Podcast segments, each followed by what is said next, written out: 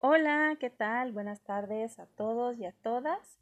Bienvenidos y bienvenidas al podcast Diagnóstico entre Amigas con Paloma y con Alejandra. Y pues nuevamente les saludo únicamente a Alejandra porque Paloma sigue a vacaciones, pero ya va a regresar. Y bueno, pues hoy quiero abordar un tema que, que bueno, a mí es un tema que me gusta muchísimo y que justamente ayer me invitaron a, hablar de esto en un, en un live en, en Facebook y recibí eh, muy buenos comentarios, recibí muchas dudas que tiene la gente, entonces quise retomarlo para el día de hoy. Y el tema es sobre el confinamiento y las violencias. Porque definitivamente desde hace más de un año que estamos con esta situación de COVID, pues todas las personas nos ha cambiado la vida y uno de nuestros temas principales siempre tiene que ver con el COVID, con el confinamiento, con las medidas que tenemos para cuidarnos y demás. Entonces quise retomarlo porque déjenme les cuento que durante todo este tiempo he sido invitada, desde que empezó la pandemia, he sido invitada a programas de radio, a, actividades como estas de los Facebook Live, etcétera, relacionadas con la pandemia. Entonces yo recuerdo que muy al principio pues hablábamos de cómo sobrellevar esto y, que verlo como con buena cara y buscar cómo entretenernos y que fuera una, un buen momento para hacer cosas que teníamos pendientes y retomar hobbies y estar con la familia y demás, ¿no? Lo conforme iba pasando el tiempo, pues que íbamos viendo las secuelas psicológicas, ¿verdad? Y emocionales, pues ya cada vez este, las recomendaciones se iban cambiando. Posteriormente ya era como, este, hay que ver este como, este momento como, como el momento para cuidar nuestra salud, y para eso estamos así confinados y que tenemos que seguir teniendo nuestros contactos y relaciones sociales, aunque sea a la distancia y demás. Pero después de más de un año, yo creo que ya todas las personas tenemos secuelas. Nadie vamos a salir bien librados de esta situación en lo emocional, ¿no? De por sí ya todo el mundo tenemos un duelo porque nos cambió nuestro estilo de vida, porque hemos perdido cosas, eventos, planes que teníamos. Hay personas que han perdido trabajo y hay personas que desgraciadamente también han perdido seres queridos. Entonces la población en general no andamos bien, andamos muy sensibles. Yo siempre digo que estamos como bomba de tiempo y ya llegó el punto donde se manifiestan otras situaciones que se consideran que eran prepandémicas, ¿no? como temas de ansiedad, temas de depresiones. Hay otras cosas que también están surgiendo, ¿no? Mala alimentación, estamos subiendo de peso, malas posturas, empeora la vista, etcétera. Pero en lo que nos concierne a lo psicológico y a lo emocional, pues también se están detonando muchísimas, muchísimas cosas. Pero resulta que lo más probable, como les digo, que esto es prepandémico. Es decir, ya había personas que tenían o ansiedad una predisposición muy grande a la ansiedad, pero que probablemente durante la etapa previa al confinamiento, pues teníamos actividades para salir, nos veíamos con otras personas, eh, quienes estaban estudiando, etcétera. Bueno, pues teníamos como posibilidad de canalizar más o menos lo que estábamos sintiendo. En las relaciones de pareja, pues si no nos veíamos todos los días a todas horas, pues entonces también disfrutábamos del tiempo juntos, pero después cambió la dinámica, ¿no? Y ahora las parejas están, muchas están mucho tiempo juntos.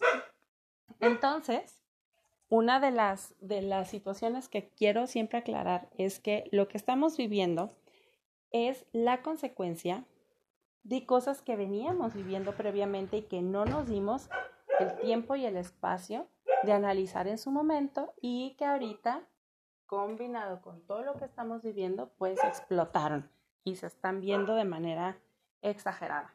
Y una de ellas es, son los temas de violencias. Muchas personas están diciendo actualmente que por la pandemia su pareja se volvió violenta porque pues no tiene, mm, no tiene trabajo, está mucho tiempo encerrado, además pues que, que, eso iba a detonar en algo violento, ¿no? O que los papás están muy desesperados con sus hijos por la escuela en línea y todo lo que tienen que hacer con ellos y que por eso pues están también más violentos y por eso hay unos regaños espantosos o que los hijos también precisamente por el estrés que viven se portan de tal manera con papás y mamás, ¿no? Entonces, pues resulta que no, que no es la pandemia la que hizo que las personas se volvieran violentas. Esas personas ya eran violentas, pero la pandemia está evidenciando esta situación porque tenemos más tiempo de ver las cosas, tenemos más tiempo de analizar y tenemos muchísimos más tiempos de reflexión y de observar cosas que anteriormente no podíamos observar o no nos dábamos el tiempo.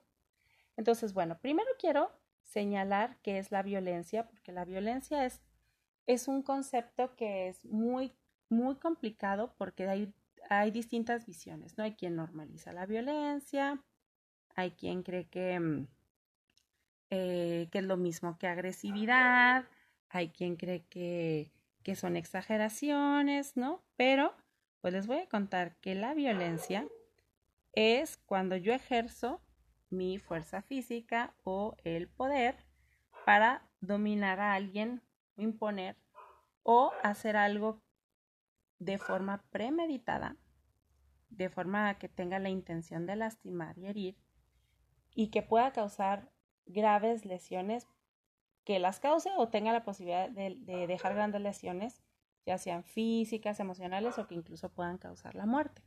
Esa es la violencia. ¿Cuál es la diferencia con la agresividad? Bueno, que la agresividad, esa sí es, es instintiva. A todas las personas que alguien nos ha amenazado, hemos sentido nuestra, nuestra vida, nuestra integridad en peligro, respondemos. Esa es agresividad que se explica muy bien con los animalitos, ¿no? Si yo a un perro le jalo la cola y las orejas, pues se va a enojar y me va a tirar la mordida. Esa es agresividad, se está defendiendo. Como cuando nosotros vamos en el carro, se nos atraviesa alguien y nos enojamos, ¿no? Porque a lo mejor nos iba a chocar. Bueno, es que sentimos que nuestra vida a lo mejor podía, podía estar corriendo peligro. Esa es agresividad, pero violencia, les digo, es cuando va dirigido. Dicen que la violencia tiene dedicatoria va especialmente contra alguien. Regularmente, las personas que son violentas suelen ser violentas con ciertas personas, no con todas. ¿Por qué? Porque saben con quién, saben a quién lastimar y saben cómo. Entonces, no es lo mismo violencia y agresividad.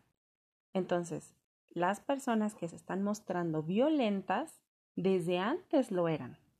¿Ok?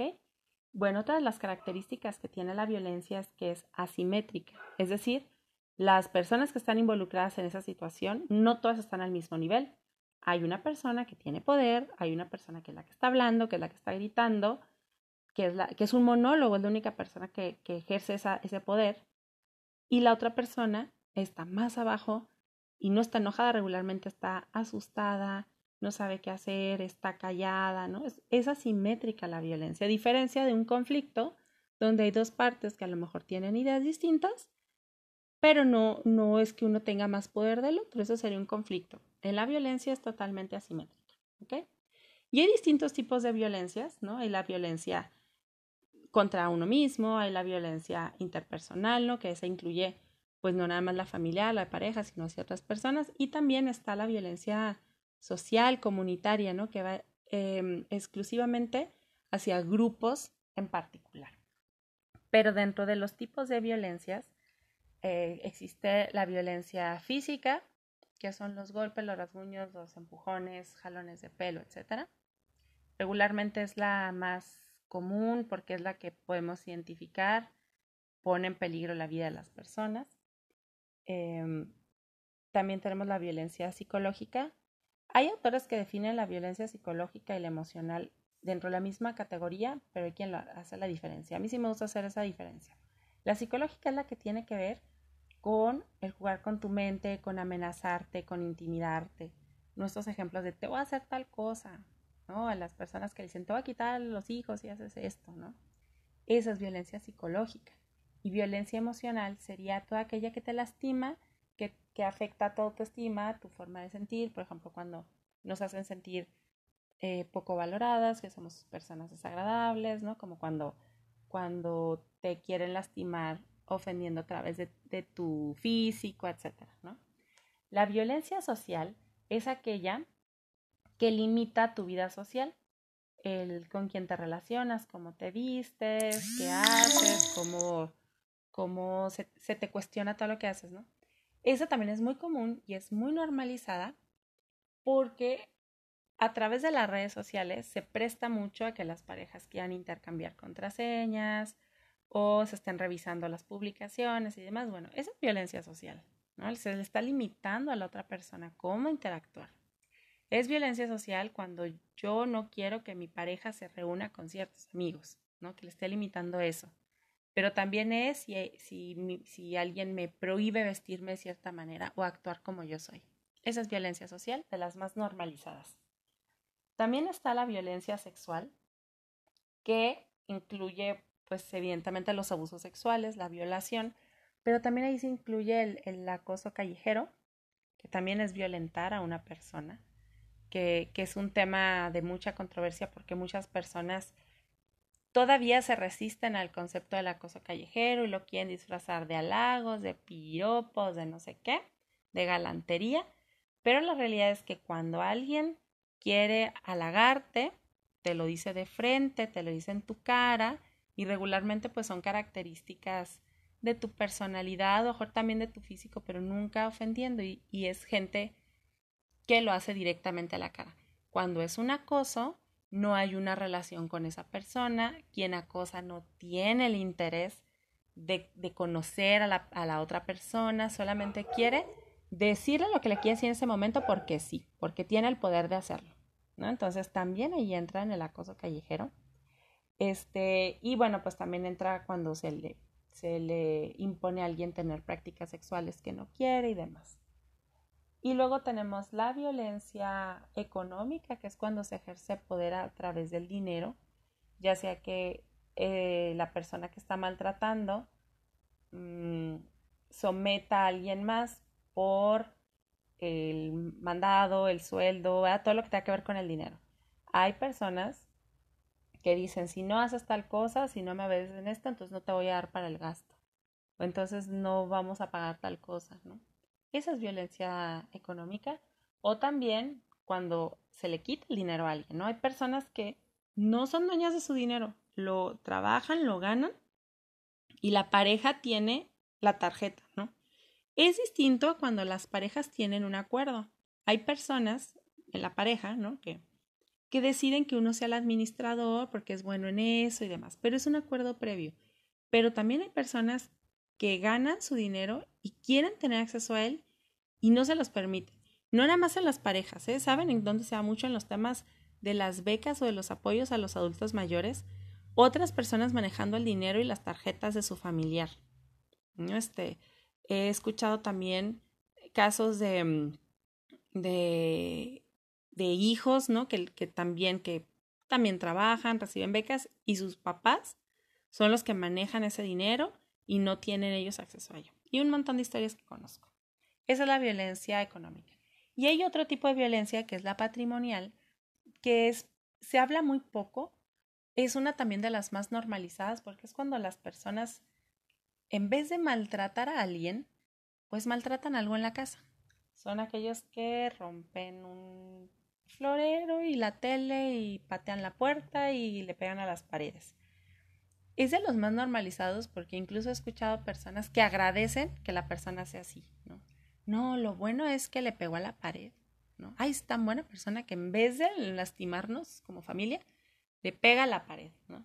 Bueno, pues resulta que esa es violencia patrimonial porque está dañando el patrimonio de la familia y algo que probablemente como familia costó mucho, ¿no? Que costó pagar esa tele, esa casa, etc. Y saben que también regularmente viene de la mano de algún tipo de violencia psicológica, ¿no? O sea, es muy fea la escena de ver a alguien romper algo, pegarle algo, va acompañada también de gritos, entonces no nada más es esa violencia patrimonial, no va acompañada de otras. Y bueno, y aunque haya mm, habido con la pandemia y el confinamiento varios tipos de violencia que se han presentado, como por ejemplo la homofobia, la transfobia, sino pues hay que ver cuántos crímenes de odio hay en nuestro país. También pues ha aumentado el acoso callejero, ha aumentado el ciberacoso, porque ahora pasamos más tiempo en el celular, pero definitivamente el que más ha aumentado es el de los hogares. Es muy triste, pero para muchas personas quedarse en su casa para cuidarse del COVID era estar en el lugar más inseguro. Para esas personas, a lo mejor lo que les ponía más en riesgo eran las personas con las que están viviendo. Entonces es una situación sumamente grave. Y en temas de números, pues déjenme contarles que antes de la pandemia ya se sabía que una de cada tres mujeres ya era violentada física o sexualmente por su pareja principalmente. Em, aunque sí hay violencias hacia hombres, mm, también hacia otros grupos, no podemos cegarnos de que el principal grupo en los hogares de violentados es el de las mujeres y sigue de los niños, niñas y adolescentes, luego de las personas adultas mayores y luego después de alguna persona con discapacidad. Entonces, por eso quiero dar estos números de que ya por sí, antes de la pandemia, una de cada tres mujeres ya era violentada en el mundo. En todo el país, bueno, en todos los países, y México no fue la excepción, aumentaron el 100% o más del 100% las denuncias, las llamadas de auxilio, las asesorías jurídicas en temas de violencia intrafamiliar. En Chihuahua tampoco es la excepción.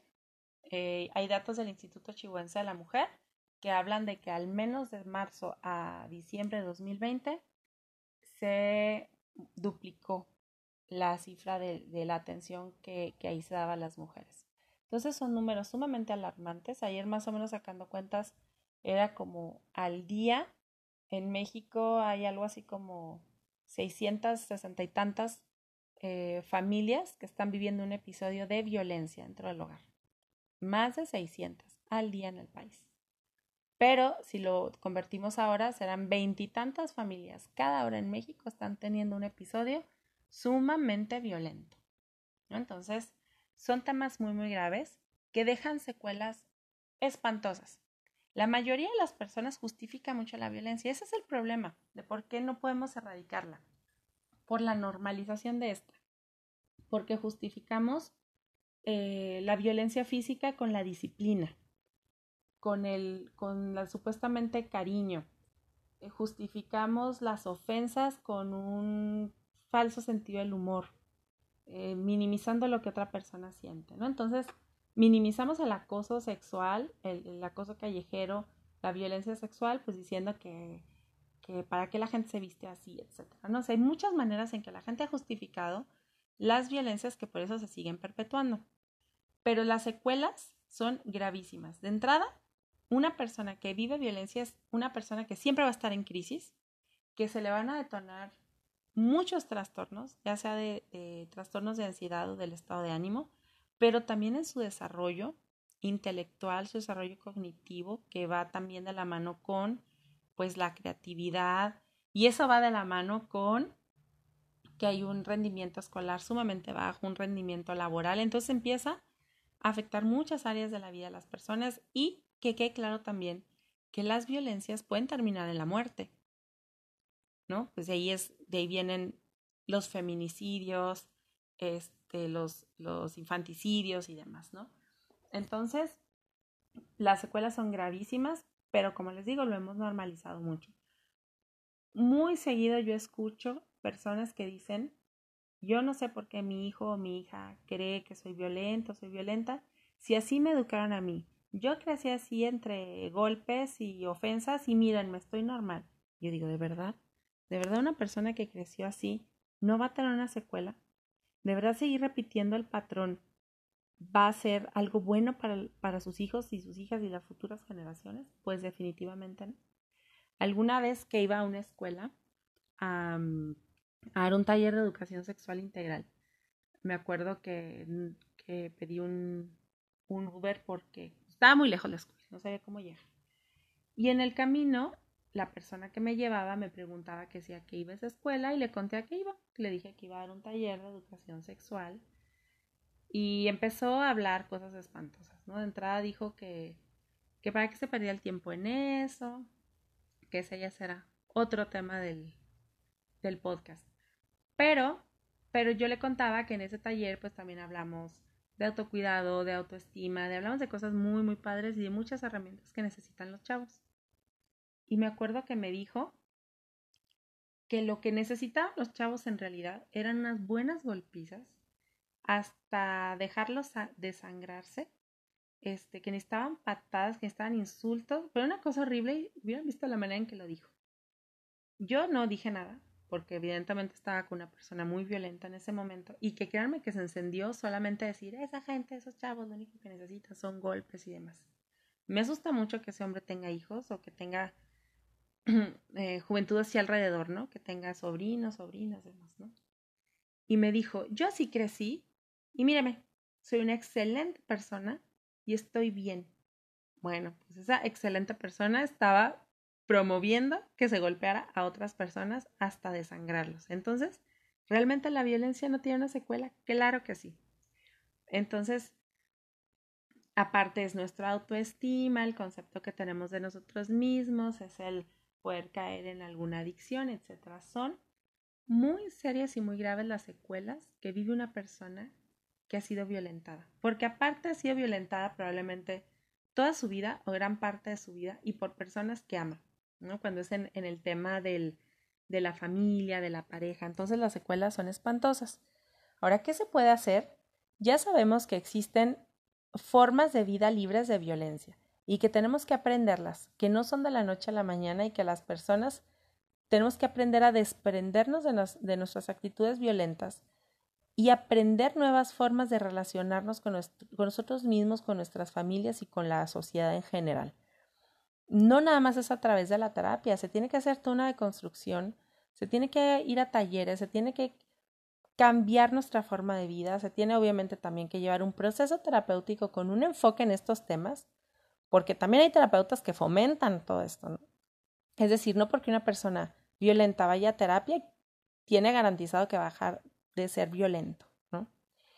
Es un cambio muy difícil, pero sí se puede si la persona decide renunciar a la violencia de forma voluntaria, porque es algo que aprendió. Y bueno, por otro lado, para las personas que viven la situación de violencia, primero hay que decir que definitivamente la violencia nos alcanza a todas las personas, no importa el sexo, el género, no importa nuestro nivel educativo, socioeconómico, nada de eso importa, nos puede alcanzar. La mayoría de las personas que vive violencia vive callada por vergüenza y de verdad ser violentado nunca tiene que ser un motivo de vergüenza porque nunca es, nunca es culpa de la persona que recibe la violencia, siempre es responsabilidad de quien la ejerce. Entonces, de entrada tenemos que quitarnos esa idea de culpar a las víctimas, no nada más en temas de violencia, en todo vivimos en un país donde solemos señalar a la persona menos responsable, a la víctima. Entonces, primero saber qué es responsabilidad de quien ejerce la violencia, como es responsabilidad de quien ejerce un delito, ¿no? Mm, hay que saber que la única manera es hablar y denunciar, porque es la única manera en que podemos protegernos a nosotros mismos y a las otras personas que queremos. A veces las personas que viven una situación de violencia dentro de la familia no quieren hablar porque se les ha dicho que sería algo desleal. Por eso hay tantos secretos en las familias y tantos secretos que han lastimado a tanta gente y que las han hecho crecer y vivir con traumas, con inseguridades y, y sin conocer otro estilo de vida. Entonces es muy injusto eso. Es tan grave la violencia que es un delito. No recordar que siempre el mejor mecanismo va a ser la denuncia, pero también tener nuestros grupos de apoyo, tener a nuestros amigos, a nuestras amigas y saber que es tema de todas las personas. A mí me corresponde saber sobre violencias, saber cómo actuar, saber cómo, cómo ayudar a alguien a que denuncie, cómo acompañar. ¿Por qué? Porque si alguien cercano a mí está viviendo algún tipo de violencia, lo más probable es que antes de ir a denunciar recurra a un amigo o una amiga. Y si nosotros no sabemos cómo ayudarle, podemos perjudicar la situación. Tenemos que dejar de decir que lo que pasa dentro de una casa es asunto de esa familia y a nosotros no nos incumbe cuando sabemos o a veces hemos sido testigos de que alguien está siendo violentado o violentada. ¿Ok? Entonces es un trabajo comunitario y social también, ¿no? Y sobre todo, bueno, yo quiero cerrar diciéndoles que si alguien vive una situación de violencia, por favor, acuda a, a estas redes de apoyo que quienes nos dedicamos a esto vamos a buscar cómo, cómo ayudar, siempre va a ser sin perjudicar a esa persona. Y si alguien ha detectado que está siendo violento con otra persona, también hay que ver esta situación y esta pandemia como la oportunidad de hacer cambios en nuestra vida y cambiar a una vida libre de violencia. Sí se puede, pero primero tenemos que asumir si somos violentos, tenemos que renunciar a esta violencia y aprender nuevas formas de relacionarnos. ¿no? Entonces, con esto quiero cerrar este tema. Estos temas de violencia son muy amplios, pero tenemos que seguir hablando de eso simplemente por los números que se ven en, en nuestro país, por los casos que vemos, porque quienes nos dedicamos a estos temas vemos todos los días personas violentadas todo el tiempo de mil maneras. Entonces, podemos trabajar en la prevención y en la erradicación de la violencia. Entonces, bueno, con eso terminó nuestro episodio de hoy. La próxima semana, nuestro próximo episodio ya va a estar Paloma ahora sí, y ya hablaremos de algún otro tema, eh, a lo mejor un poco más relajado. Y ya saben que si tienen alguna sugerencia, también me lo pueden hacer saber a, a nosotras. Acuérdense que nos pueden seguir en Instagram, que estamos como arroba diagnóstico entre amigas. También nos pueden seguir y nos pueden mandar mensaje en Anchor, en Spotify y en un montón de, espacios, ¿no? En, los podcasts de, de Google. Nos encuentran en todos lados y nos pueden hacer llegar sus sugerencias de los temas que quieren que abordemos. Y nos estamos escuchando la próxima semana. Muchas gracias. Que estén todos muy, muy bien.